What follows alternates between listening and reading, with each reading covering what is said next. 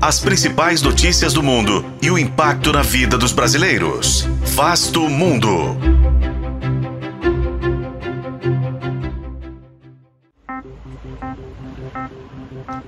A corrente de um milhão de palestinos deslocados pelo conflito em Gaza chama a atenção do mundo para a passagem de Rafah e, principalmente, para as negociações de sua liberação.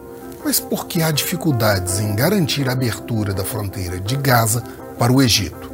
Este é Vasto Mundo, podcast de relações internacionais do tempo, e juntos vamos saber mais sobre as questões políticas e econômicas por trás das negociações. Rafah é atualmente a única passagem nos cerca de 11 quilômetros da fronteira de Gaza para o Sinai. O presidente do Egito, Abdel Fattah el-Sisi, afirmou que não permitiria a entrada de palestinos e estrangeiros enquanto Israel não aceitar a entrada de ajuda humanitária.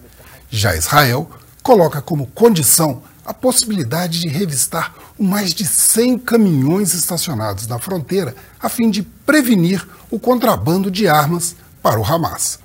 Mas os motivos do fechamento vão além disso. Atualmente, o Egito já conta com cerca de 300 mil refugiados de conflitos na Síria e no Sudão, principalmente. E não há interesse do Cairo de receber palestinos, como ocorreu em 2008, quando milhares de moradores de Gaza entraram no Sinai por uma brecha explodida pelo Hamas. O Egito vive uma crise econômica com uma inflação acima de 30%. E um terço da população vive na linha da pobreza. O país tem ainda um pacote de 3 bilhões de dólares com o FMI congelado pelo temor de que o país não consiga arcar com as obrigações. A questão de Rafah daria um trunfo para o Egito negociar com os Estados Unidos, o maior aliado de Israel, melhores condições de pagar 16 bilhões de dólares em débitos com organizações internacionais. Mas há uma segunda preocupação do Cairo.